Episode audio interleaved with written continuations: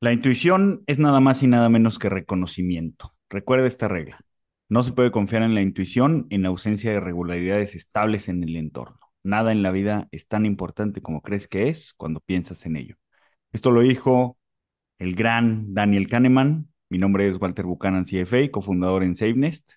Mi nombre es Luis González, CFA. Bienvenidos a Monitox y hoy vamos a hacer un episodio eh, para reflexionar acerca del eh, Behavioral Finance. Sin más, comenzamos.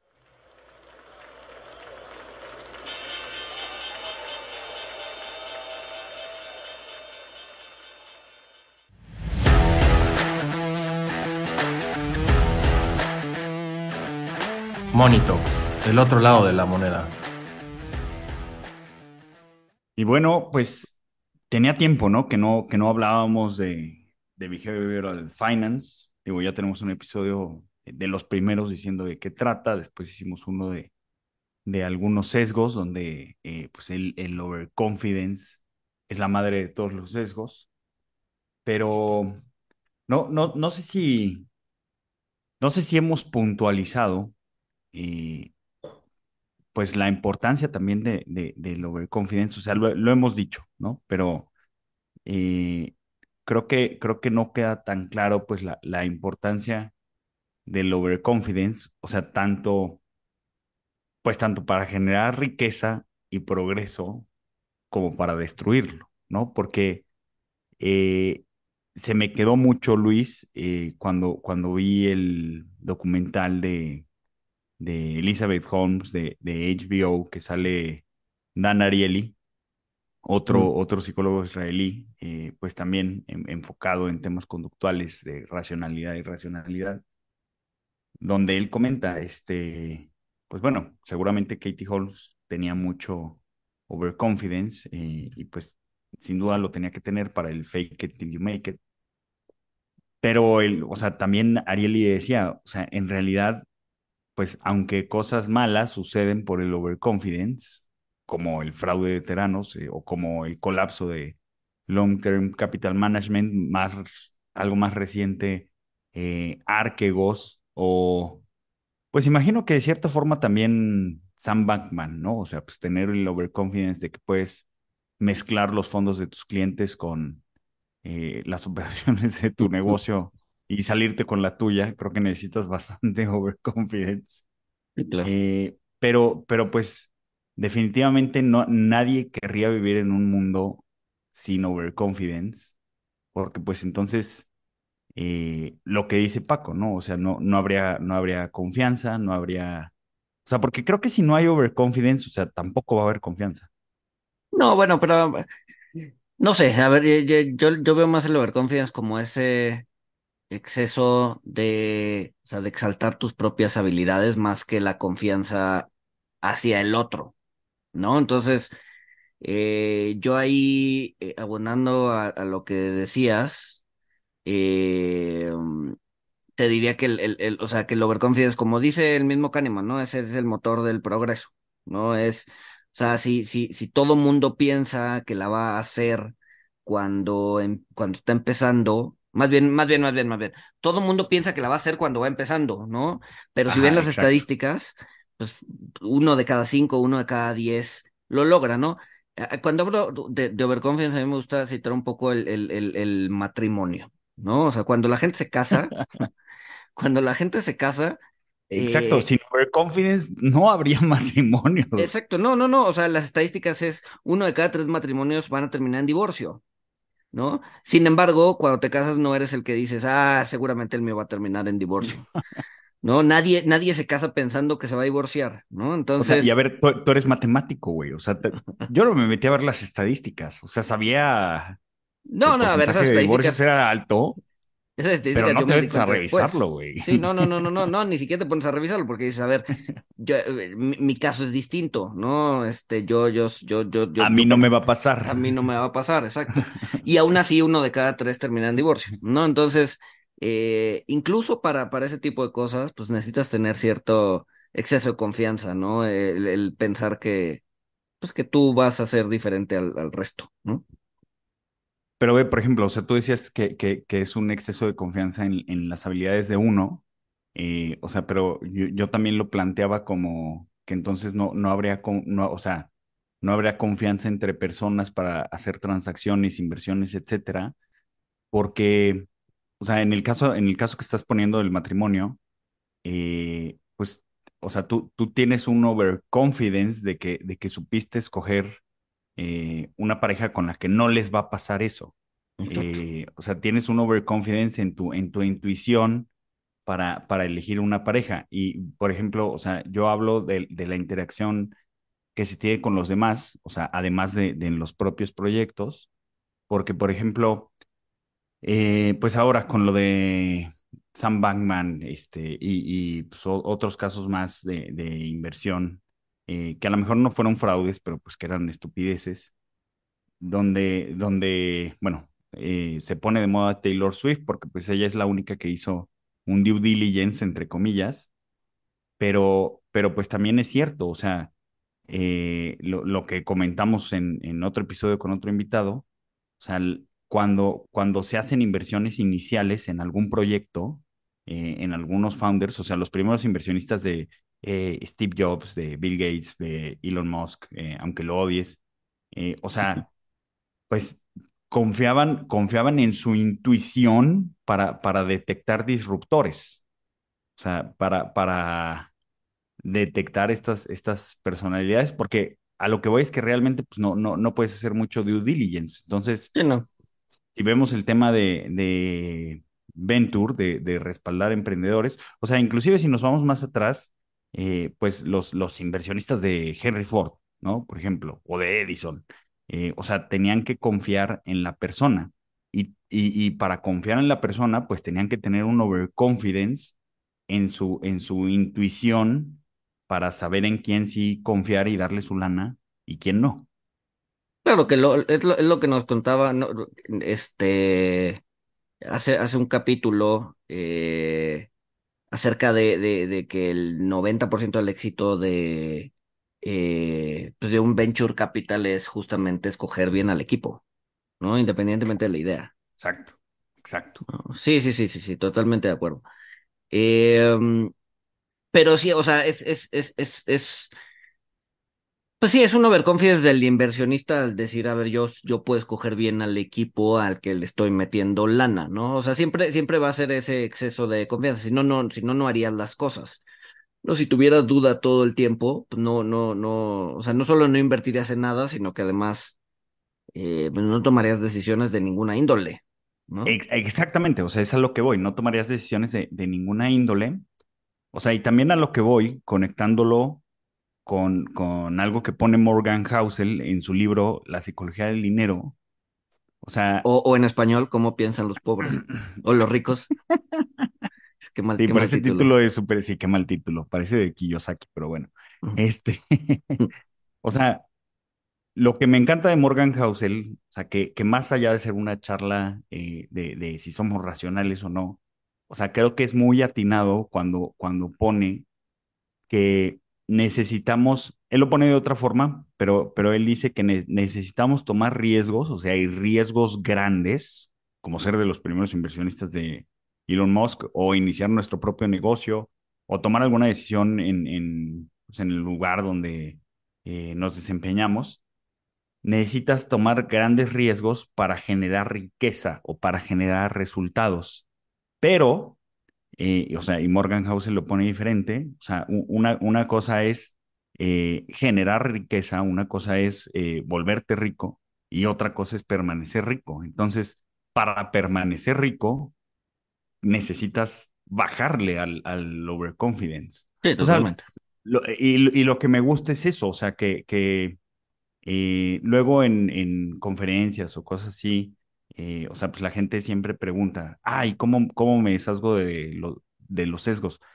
O sea, no, jamás nos vamos a deshacer de, de los sesgos. Este, se convertirán en ChatGPT o en algún algoritmo eh, de esa índole. Más bien, tenemos que aprender a, a- a convivir con los sesgos que tenemos eh, y, y a, O pues sea, sí, a, a, aprender.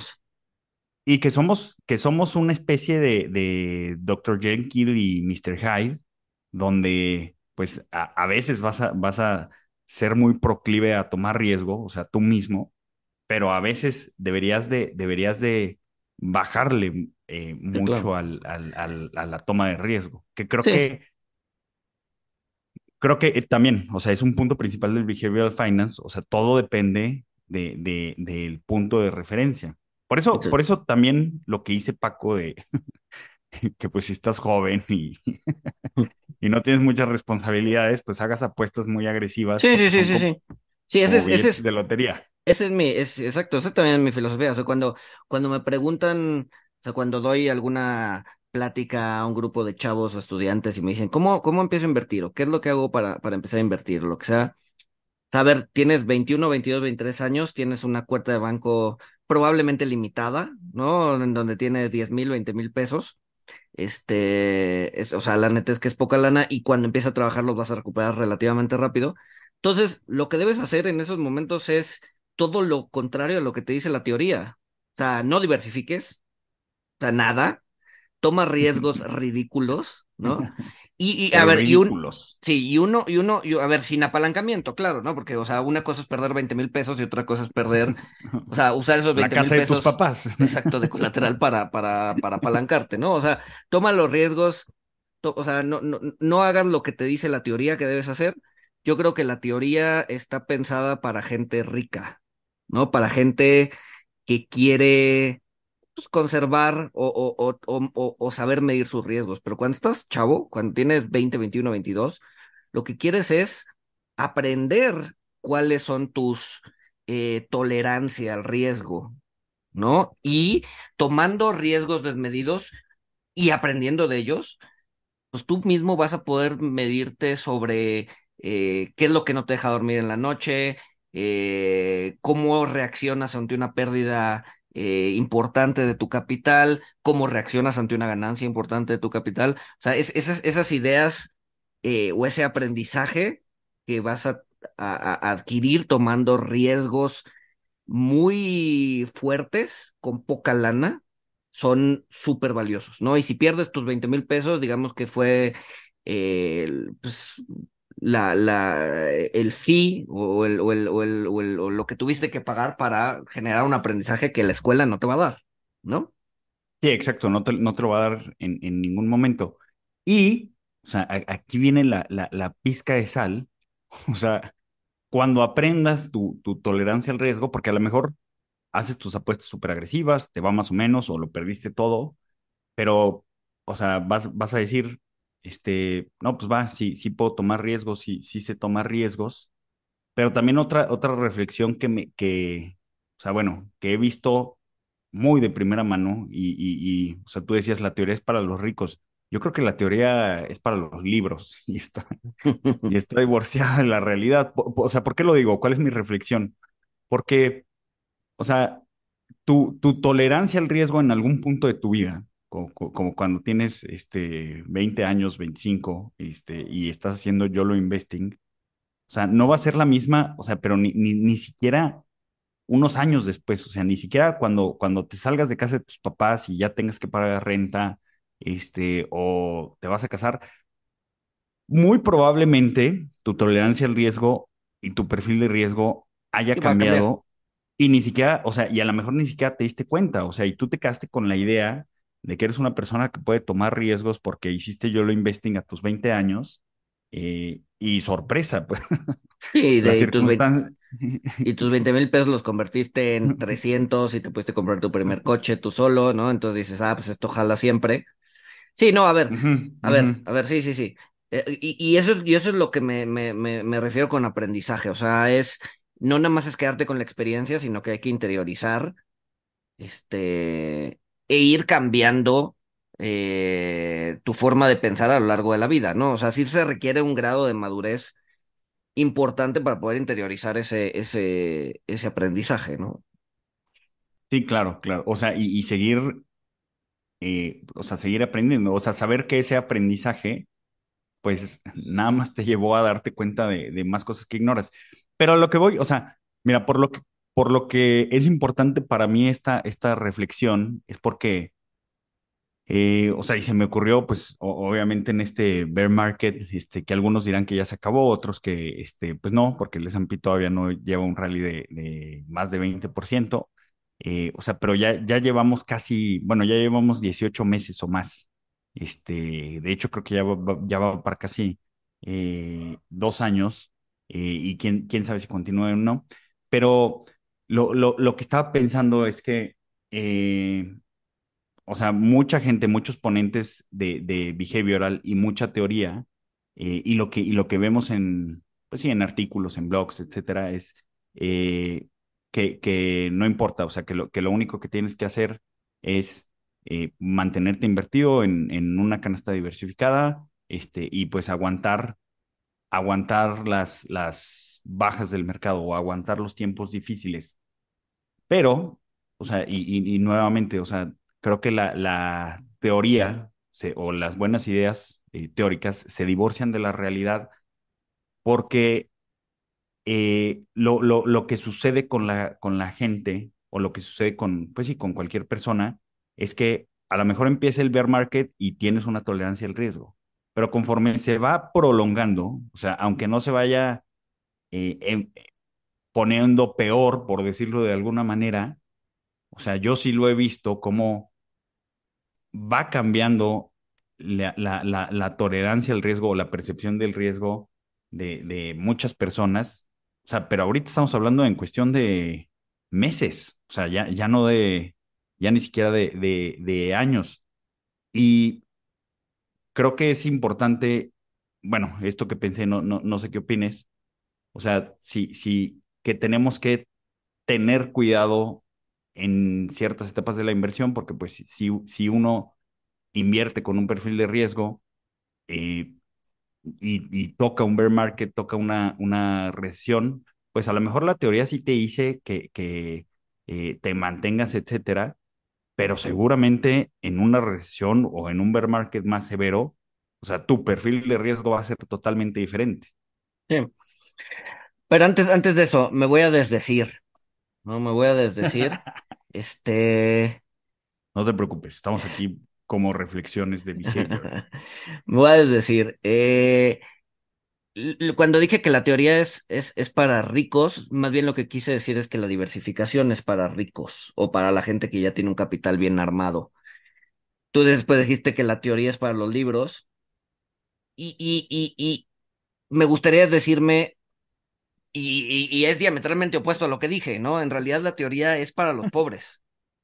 La teoría es para los que menos tienen, porque los que menos tienen son los que se comportan más racionalmente respecto a su dinero. O sea, son los que hacen un presupuesto, son los que no se pueden salir de ese presupuesto, son los que, eh, sí, son los que toman decisiones más racionales. Y, eh, a ver, y hay, y hay estudios, hay estudios de eso, ¿no? O sea, no, no, no, no es algo que me acabo de inventar, es algo que acabo de recordar. este, que, los, que, la gente menos, o sea, la base de la pirámide en temas de ingreso, la gente pobre, es la que es más racional en su toma de decisiones respecto al dinero. ¿Por qué? Porque no tiene margen para hacer eh, o para correr riesgos que no, pues que no, que no deben, ¿no? Entonces buscan. no se los pueden permitir, ¿no? Exacto, exacto. Buscan maximizar eh, el, el, el, uso de su dinero en todo momento, ¿no? Mientras que al más acomodado, a la clase media, al que le puede sobrar algo, al que tiene ahorros, pues no necesariamente es racional en su toma de decisiones.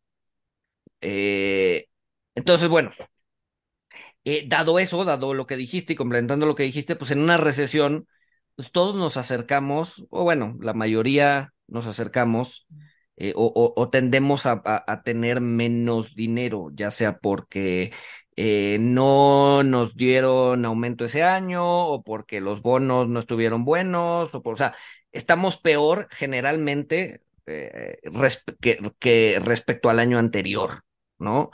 Entonces, en ese sentido, dado que nos hace, dado que estamos menos, no, no, nos bajamos un poquito en la pirámide de ingresos, eh, nos volvemos un poquito más racionales en nuestra toma, nuestra toma de decisiones y por lo tanto nuestro perfil de riesgo cambia, ¿no? Porque nuestro perfil de riesgo yo creo que también tiene que ver con qué tan racionales somos o no, ¿no?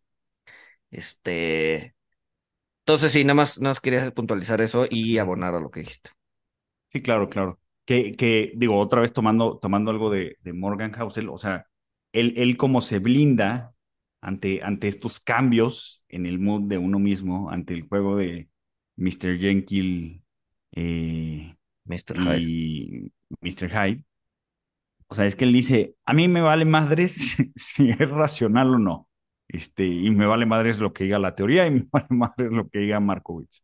Yo tengo 20% de, de mi patrimonio, o sea, y dice, lo tengo en cash, a la, ch- a la chingada. O sea, dice, ni, ni siquiera lo tengo a, un meses. mes o a tres meses. O sea, lo tengo líquido diario. Cosa que, digo, ahorita las tasas están súper altas y pues, sí, pero, pero no, no, no es la norma lo que estamos viviendo ahorita. Generalmente, eh, pues, las tasas de corto plazo suelen estar más bajas y creo que, o sea, ningún modelo de allocation o de portafolios, pues te diría que tuvieras un porcentaje tan alto Sí, no. eh, Y, y líquido. ahí, y ahí entra otro sesgo, ¿no? Que es eh, la contabilidad mental. No, se supone que el dinero es fungible, se supone que el dinero no importa dónde esté, si está en tu cartera, si está en tu cuenta de ahorro, si está en tu cuenta de retiro, si está en tu cuenta de lo que sea, ¿no? O sea, un peso o un dólar es lo mismo en cualquiera de esas cuentas. Entonces, ¿por qué las segregamos? ¿Por qué tenemos ese fondo de para rainy days? ¿Por qué Morgan Housel tiene el 20% en liquidez y el resto en otras cosas? ¿No? Entonces, nuestra relación del dinero es, es bien curioso porque va a depender de de dónde viene eh, y en dónde está depositado, ¿no? O en dónde lo tienes. Por ejemplo, si es dinero que ganaste de un sueldo de un trabajo serio, pues lo tiendes a usar para gastos serios, ¿no? O sea, si yo gano mi, eh, cuando me depositan mi quincena o mi mes, eh, lo que hago es pago la luz, pago el agua, pago el gas, pago la renta, pago la despensa, pago, o sea, son gastos serios. Pero si eh, tuve suerte y le aposté a la final del fútbol mexicano y le aposté a Tigres y los Tigres salieron ganadores, aposté mil pesos y me re- regresaron dos mil.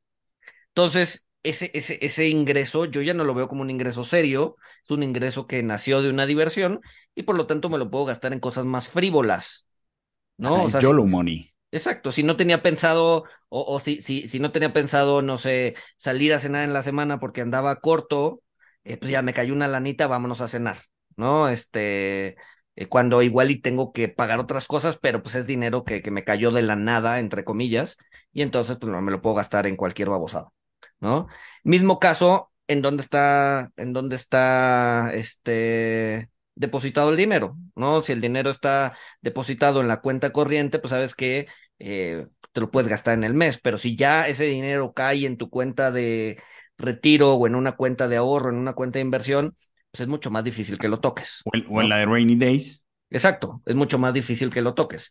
Cuando en realidad eso es completamente irracional, ¿no? O sea, no hay necesidad de segregar el dinero. Los presupuestos son irracionales. No quiero decir que no nos sirvan. no, no hay, no hay necesidad, pero sirve mucho. O sea, Sí, sirve sí, sí, sí, sí, sí, muchísimo. sí. Sí, O sí. sea, a ver, tú, eh, tú, tú, tú, tú, tú lo has, o sea, tú Yo lo hago, claro que lo hago. O sea, yo, Ah, yo, o sea, por yo lo hago, yo lo Es que, hago. mira, eh, o sea, esa es, esa es otra reflexión. O sea, que cuando hablas del mental accounting, o sea, y estás hablando del mental accounting como algo curioso a observar, o sea, el mensaje que se puede tomar es, ah, no, no hay que tener mental accounting. No, sí, O no, sea, no, no, no, no. Sí, no, no, no, no, no. O sea, no estoy, o sea, estoy diciendo que es irracional, pero pues el ser humano tiene eh, vectores de irracionalidad, entonces no podemos ser racionales al 100%. Entonces, es irracional, pero nos ayuda, nos ayuda a organizarnos, nos ayuda a, al autocontrol, ¿no? Que es otro sesgo, ¿no? Pero el mental accounting nos ayuda a generar autocontrol porque si ya está el dinero en mi cuenta de pensiones, no lo puedo gastar. A que si lo tengo sobre mi escritorio, sobre mi mesa y decir, ah, mira, ahí tengo cinco mil pesos, vamos a ver qué puedo hacer con ellos, ¿no? Y además creo que, o sea, creo que de cierta forma, o sea, pues creas, un, creas una redundancia. O sea, creas una redundancia porque pues a lo mejor en tu ahorro para el retiro pues hay una parte que está líquida, este, a lo mejor en tu cuenta de inversión personal pues tienes una parte que está líquida. O sea, pero, ah, o sea, y aparte, o sea, tú vas a decir, pues tengo este, tengo esto 100% líquido, que es mi fondo de, Sí, sí, sí, de genera redundancia. Y funciona también para la inversión, ¿no? Porque muchas veces dices, ok, a ver, yo quiero estar indexado al S&P, ¿no? Entonces, me gusta el mercado gringo, entonces me voy a S&P 100%. Pero ¿sabes qué? Me está empezando a gustar la parte tecnológica. Entonces, le voy a sacar eh, 20% del S&P y se lo voy a meter al Nasdaq, ¿no? Y entonces ya tengo más exposición a tecnológica cuando en realidad el S&P ya tiene una exposición fuerte a tecnológica. Entonces lo que estás haciendo es duplicando tu riesgo en tecnológico, ¿no? Entonces, también, también el mental accounting es así. Muchas veces invertimos en ETFs que no tienen que no tenemos idea de qué es lo que tienen adentro, eh, que creemos que estamos diversificando cuando en y, cuando en realidad muchas veces estamos duplicando riesgos, ¿no? Ajá, estás, estás concentrando. Exacto. Exacto, exacto, exacto. Pero nuevamente, o sea, repito, sobre el tema de las redundancias, o sea, quizá, o sea, bueno, en, este caso, pues son redundancias que pueden ser buenas. son redundancias Que, que nos pueden ayudar o sea, por ejemplo, si estamos siendo redundantes con el dinero que tenemos eh, en, liquidez, con disponibilidad, pues muy probablemente cuando, cuando vengan estos tiempos duros y venga este cambio de perfil eh, natural eh, dentro de nosotros, pues tener esta redundancia, pues nos blinda un poquito, nos protege un poquito contra nosotros mismos. ¿no? Sí, a ver, sí, que lo dice, lo dice Taleb, ¿no? O sea, las, las, las redundancias no son eficientes. ¿no? Sin embargo, nos ayudan a, eh, pues, a pasar los malos tiempos o los cisnes negros, ¿no? Si se te, si se te descompone un pulmón, pues sigues teniendo otro. Si se te descompone un riñón, pues sigues teniendo otro, ¿no? Esas redundancias son importantes, ¿no? tener liquidez en redundancia o liquidez duplicada en nuestras cuentas, pues igual y no es lo más eficiente, pero te ayuda para, para, para afrontar riesgos que pues, ni siquiera estás viendo, ¿no? Más adelante. Sí, sí, claro. ahorita un paréntesis breve, o sea, hablando, hablando de, de Taleb eh, y de, de, su famosa, y de su famosa estrategia Barbell, que el Barbell eh, pues hace, hace alusión a una barra con, con pesas en los lados. Este, como una mancuerna, ¿no? Como una mancuerna, exacto. Eh, o sea, creo, creo que la estrategia que dices, y se me olvidó decirlo, la, la, estrategia que dices de cuando ser joven, pues tomar, tomar todo el riesgo que puedas, este, y no diversificar y concentrarte. Creo que, creo que es una especie de barbell porque pues eres joven, tu capacidad de ingreso debe ser creciente, eh, pues te queda mucho tiempo para corregir los errores, este, y pues bueno, el, el, aprendizaje es grande, ¿no? Ya, ya conforme vaya pasando el tiempo, eh, pues te vas a pasar de, de, del otro lado. Fíjate que eso, eso también se me hizo, también se me hizo bastante, bastante interesante, o sea, y creo que de alguna forma está ligado con, con behavioral. Tenemos la, tenemos la percepción de que, de que la gente, de que conforme pasa el tiempo te vas haciendo menos eh, tolerante al riesgo, te vas haciendo más averso al riesgo, eh, y por eso, pues, a, personas de, pues sí, entre, entre más edad tengan, se les recomienda portafolios más conservadores, eh, pero pues el otro estaba viendo una, pues sí, una heurística que, que a lo mejor esto es mentira, o sea, a lo mejor es, es, el sesgo de supervivencia y el sesgo de supervivencia pues consiste en los que se fueron haciendo más conservadores, fueron los que conservaron sus portafolios y conservaron su nivel de riqueza y son los que vemos como inversores exitosos, porque pues los que siguieron con el comportamiento YOLO de 20 años, pues en algún punto tuvieron un blow up, perdieron todo, eh, y como siempre, pues de, de, esas personas de 80 años que hacen YOLO investing, pues no, no, no escuchas de ellos, ¿no? Es, la, la falacia del apostador, ¿no?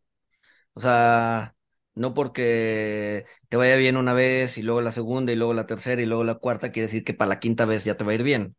No, eventualmente terminas, o sea, si sigues con ese nivel de riesgo, pues eventualmente vas a terminar perdiéndolo todo. ¿No? Entonces, sí, sí, sí, sí, sí. Sí, es, es, es, es, es, es, esta falacia eh, del, del apostador en donde, pues sí, eh, eh, no, no es sostenible un nivel de riesgo alto todo el tiempo que eventualmente pierdes. no. sé si has visto un video de, de, YouTube en donde eh, es un cuate que está haciendo trading en monedas, pero trading de muy corto plazo, o sea, apuestas de si el siguiente segundo sube o el siguiente segundo baja, ¿no? Y ah, tiene, empieza, como con cinco mil dólares eh, y en cuestión de 30 segundos lo pierde todo. Este, porque va apostando, sí, mil dólares lo pierde, de mil dólares lo pierde, 500 dólares lo pierde.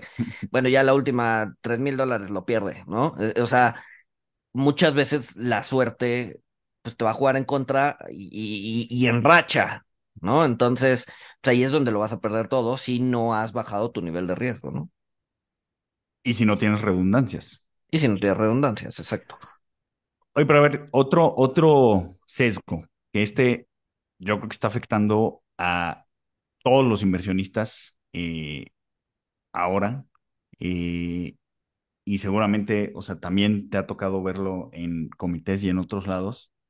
O sea, ahorita el, el sesgo de retrospectiva, pero el sesgo de retrospectiva, o sea, y también la parte que no somos buenos calculando eh, números, es que, pues, desde que las tasas empezaron a estar al 10%, o sea, a mí sí me tocó ver mucha gente que decía, es que no entiendo por qué estuve invirtiendo en estos activos si pude haber ganado 10% eh, o más de 10% en tasa libre de riesgo.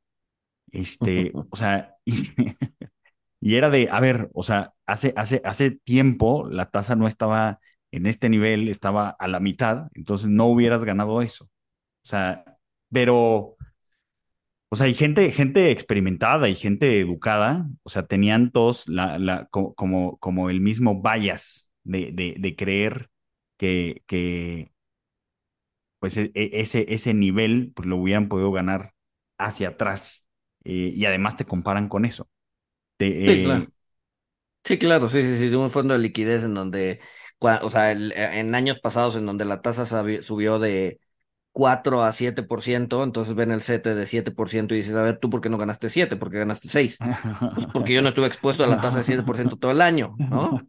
Este, sí, a ver, y eso es súper común en, en, en, en clientes de todo tipo, ¿no? Desde la abuelita que no tiene idea de nada hasta clientes un poco más sofisticados, ¿no? O sea, sí hay, en general hay, hay un misconception respecto a la renta fija importante en el mercado, ¿no? ¿Cómo, cómo, combates ese misconception? Porque, eh, o sea, le tienes que invertir un poquito de tiempo, o sea, porque a mí me ha tocado, eh, o sea, mostrar rendimientos históricos, este, de, de, o sea, inclusive de diferentes instrumentos de, de deuda, eh, y, y aún, o sea, y, parece ser que al, al, cerebro, a la intuición, o sea, le cuesta trabajo, o sea, entender, entender esto. Sí, sí, sí, sí. A ver, es que es, es, mucho más, o sea, es mucho más complejo que un, que un cambio en precio, ¿no? O sea, al final del día, o sea, estamos más acostumbrados o por alguna razón eh, el, el, el inversionista está más acostumbrado a ver equity y pues con el equity es muy sencillo. ¿no? Sobre todo en empresas growth que ni siquiera pagan dividendos, en donde pues es literal la, eh, cómo está el precio hoy entre, entre mi costo menos uno y eso fue lo que gané y para de contar, Ajá. ¿no? Cuando tienes dividendos, pues le tienes que meter ahí el, el tema de los dividendos, eso se vuelve un poquito más complejo, pero en renta fija es, o sea, no es trivial.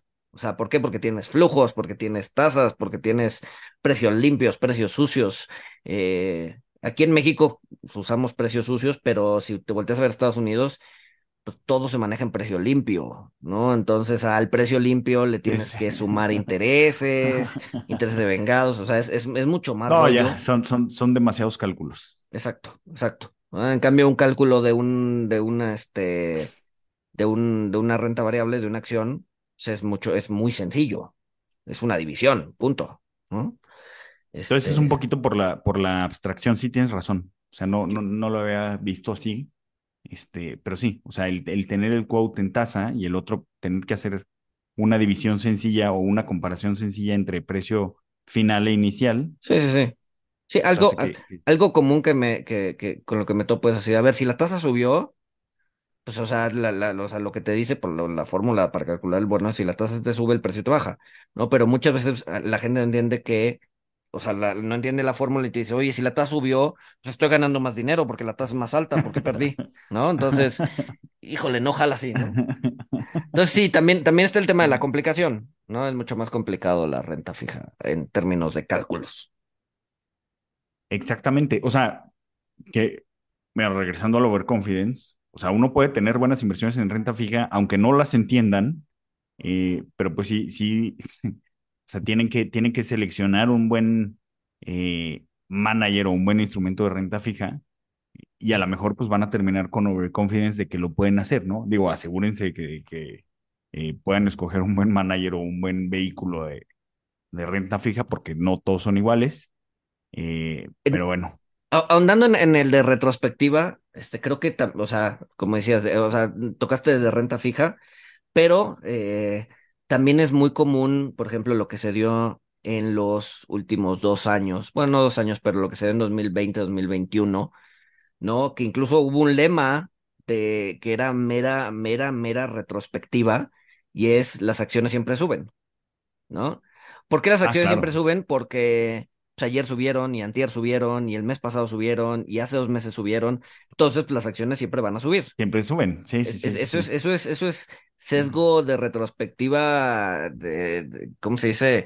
Destilado hasta el... Puro y duro. Sí, exacto, exacto, exacto. Pero, pero luego también, o sea, tú lo estás poniendo de, de 2020 y 2021. O sea, a mí también me tocó, o sea, de, de octubre, noviembre de 2021 a la fecha, o sea, a ver, vas con el cliente, lo perfilas, bla, bla, bla, le platicas, este, le, le, dices el comportamiento, que la renta variable, pues hay años buenos, hay años malos, este, pero pues, bueno, X. Eh, ¿Entendiste? Y te dicen, sí, sí entendí. Este, seis meses después, o sea, todos, todo, la, la, mayoría, te dice, oye, ¿por qué, por qué sí, porque si veían que la bolsa iba a caer, que la renta variable iba a caer, ¿por qué no vendieron todo? Es más, ¿por qué no se pusieron cortos? Bueno, ya los que te piden que te pongas corto, pues no, no son tantos. Pero también, o sea, es, es la, o sea, y son los mismos, o sea, los mismos que decían que las acciones siempre subían, este, o sea, creen, creen que podías ver el futuro y vender todo eh, antes, antes de que bajara. Sí, también ese, es otro aprendizaje, o sea, la, la, es muy difícil que, que las personas entendamos de, números, es complicado, siempre caemos presas. O sea, en la frase de, de inicio decía que, que, la intuición funciona cuando vemos situaciones regulares y constantes. O sea, y la, la verdad es que eh, pues el, el, mercado y otras situaciones de la vida eh, son muy azarosas y caóticas. Entonces, no nos, a pesar de las maravillas de la intuición y que nos sirve muchísimo, eh, pues para este tipo de cosas no. O sea, y, la gente, no, o sea, no, no entiende de números, pero nos encantan, o sea, nos encantan las historias y las narrativas, a, a pesar de que se nos demuestra inclusive que pues a lo mejor son producto del azar o son sesgo de supervivencia o alguna otra cosa. Claro, y, ahí, eh, qué bueno, qué bueno que tocaste este tema, porque, eh, o sea, como dice, como dice Kahneman, la intuición viene de la repetición, ¿no? O sea, muchas veces, o sea, si te expones muchas veces a un mismo evento, pues, vas, a, vas a ir generando pues, aprendizaje eh, basado en la intuición. Natural. Ajá. El problema, el problema es que los grandes eventos en la vida, o sea, solo sean una vez, seas dos veces, y no te dan tiempo para generar una intuición, ¿no? Por ejemplo, eh, tu primera hipoteca o, la, la, vez que compraste cosa, ¿cuántas veces has comprado casa? ¿Cuántas veces te has expuesto a abrir una hipoteca? Probablemente una vez que con tus papás y párale de contar. Entonces, ahí no puedes, no puedes depender de tu intuición, tienes que buscar asesoría de gente que lo haya hecho muchas veces, ¿no? ¿Por qué? Porque tú no estás, tú, o sea, tú no tienes eh, historia para haber generado esa intuición. El matrimonio es otra, ¿no? ¿Cuántas veces te casas? Los que, los que más se han casado se han casado cuatro veces en la vida, sin embargo, igual y no te genera la intuición, o sea, el, el, el track pues, suficiente, ¿no? Por eso, o sea, tanto, tanto para la ceremonia religiosa como para el contrato civil, o sea, tienes que ir a unas pláticas este, con gente que te dice que no todo va a ser miel sobre hojuelas y bla, bla, bla. Exacto. Y, y, y, aún así te vale madre y dices, a mí no me va a pasar lo que me está diciendo este güey en el curso. Este, exacto, exacto. Entonces, por ejemplo, y la otra es una burbuja, ¿no? O sea, todos estos nuevos personas que entraron en 2020, 2021, pues era su primer mercado alcista importante. Entonces no podían depender del todo de la intuición porque no tenían la experiencia de otras burbujas para haber construido esa intuición, ¿no? Entonces era una situación nueva. Entonces, para poder depender de la intuición, para que la intuición sea una buena heurística, necesitas haber generado ese conocimiento antes o necesitas haber tenido esa experiencia antes para poder haber generado esa intuición, ¿no?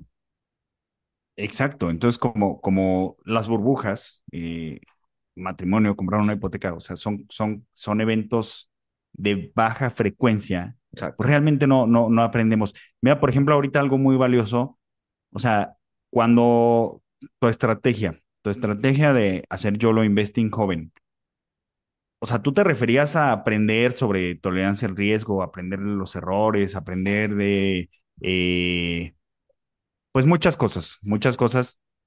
Pero aquí creo que es el ejemplo claro de que si alguien hizo YOLO Investing en 2020 y por alguna razón logró evitar el bear market que empezó en octubre de 2021, o sea, no, no vaya a creer que aprendió a ser un gran inversionista. O sea, aprendan otras cosas de cómo se comportaron, qué sintieron, eh, cómo fue su perfil de riesgo, si se hicieron adictos o no, si tenían mucha adrenalina, si tenían que estar checando constantemente el mercado, si dormían bien, dormían mal.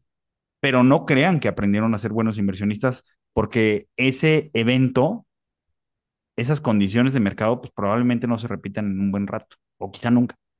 Sí, claro. Sí, claro.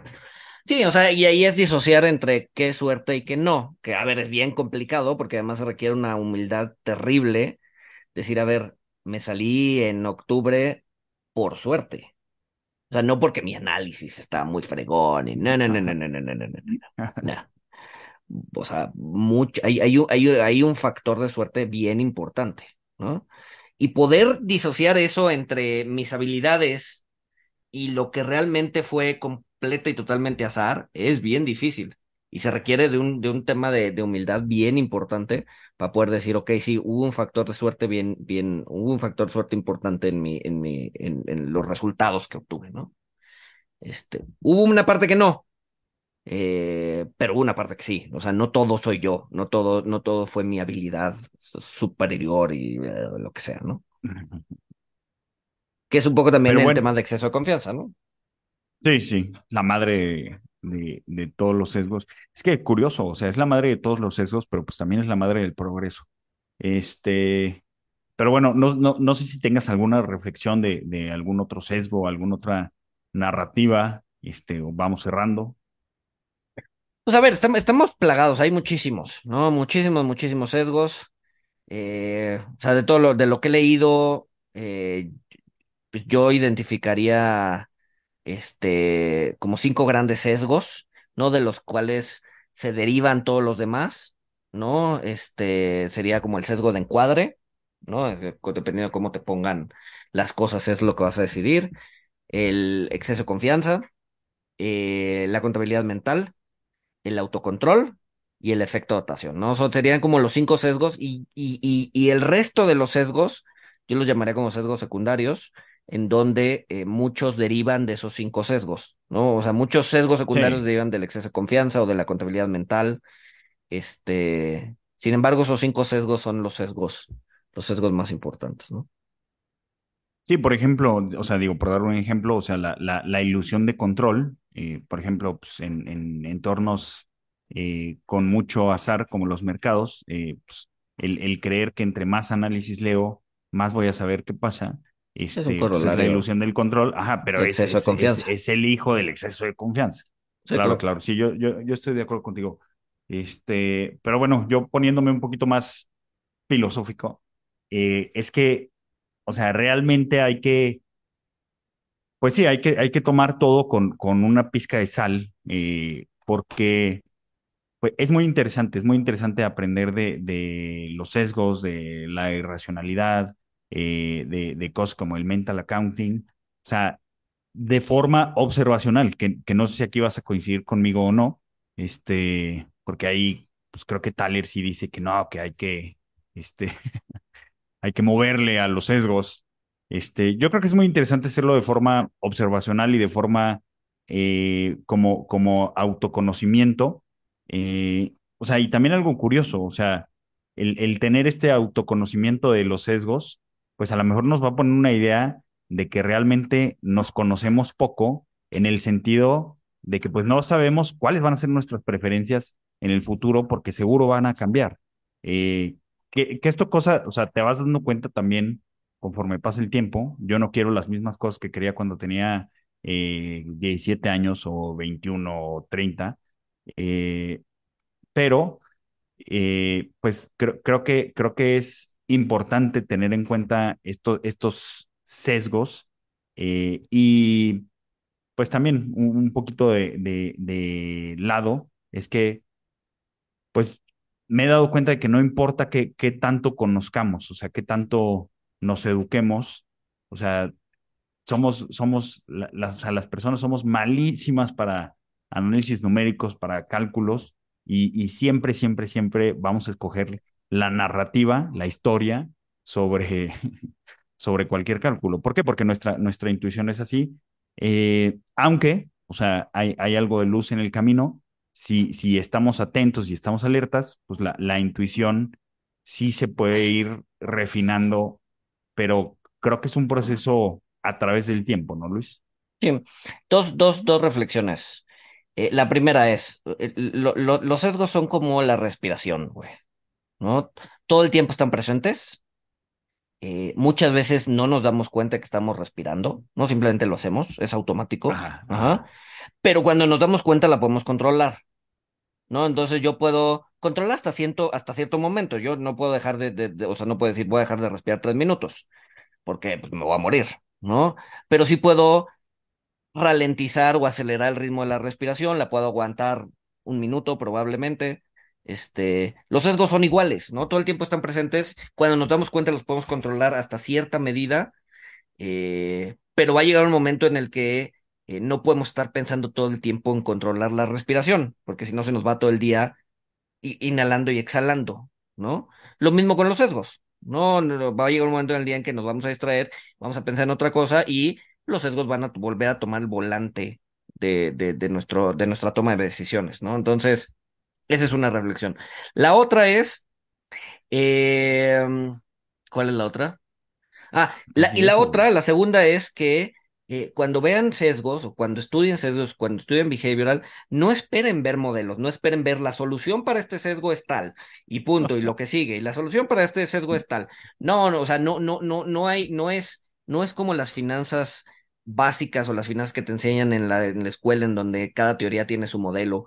Eh, no, eso, eso no funciona así, ¿no? Al final del día, la meta de aprender eh, behavioral es eh, conocerte a ti mismo, conocer los sesgos, ¿no? Esa es la primera herramienta en contra de los sesgos, es conocer que existen, ¿no? Y, y, y, así te vas a poder dar cuenta de que existen y que lo, está, que lo estás experimentando. Pero no hay un modelo matemático para, para poder aprovechar el sesgo o para poder atemperar ese sesgo. Este, o sea, no, no, no hay nada tangible. Al final del día es un autoconocimiento, ¿no? Y ese autoconocimiento te lleva a una toma de decisiones más eh, racional, porque al final del día, lo que busca el behavioral finance es, dice, a ver, somos irracionales, ajá, eh, pero con estas herramientas que te estamos dando aquí, conocer el sesgo, eh, identificarlo, igual y tener algunos métodos para temperarlo, puedes acercarte más a el individuo de la teoría, que es el individuo que toma decisiones racionales, ¿no? Te vas a acercar, no vas a llegar a ser 100% él, pero te vas a acercar a ese individuo, ¿no? Entonces, eh, usa esas herramientas para reducir la, irra la, irracionalidad en tu toma de decisiones para eh, ser un poco más racional, pero no hay un camino claro del el punto A al punto B, ¿no? Cada quien tiene que ir forjando su camino, no hay un método, no hay una fórmula, no hay nada de eso, ¿no? Claro, pero quizás, a lo mejor me equivoco, pero una, una buena heurística, ya con esto ya me callo, pero quizá una buena heurística, o sea, para, para la gente que a huevo quiere una solución, este, o sea, ya dijimos que el overconfidence siempre lo vas a tener, eh, a lo mejor estate tranquilo con tu overconfidence, o intranquilo, dependiendo de la siguiente regla.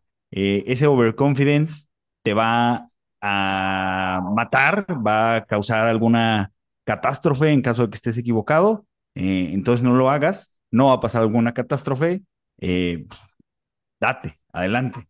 Yo creo que esa sería una buena regla de cómo tratar de modular un poquito el, el overconfidence. Sí, claro. Sí, claro.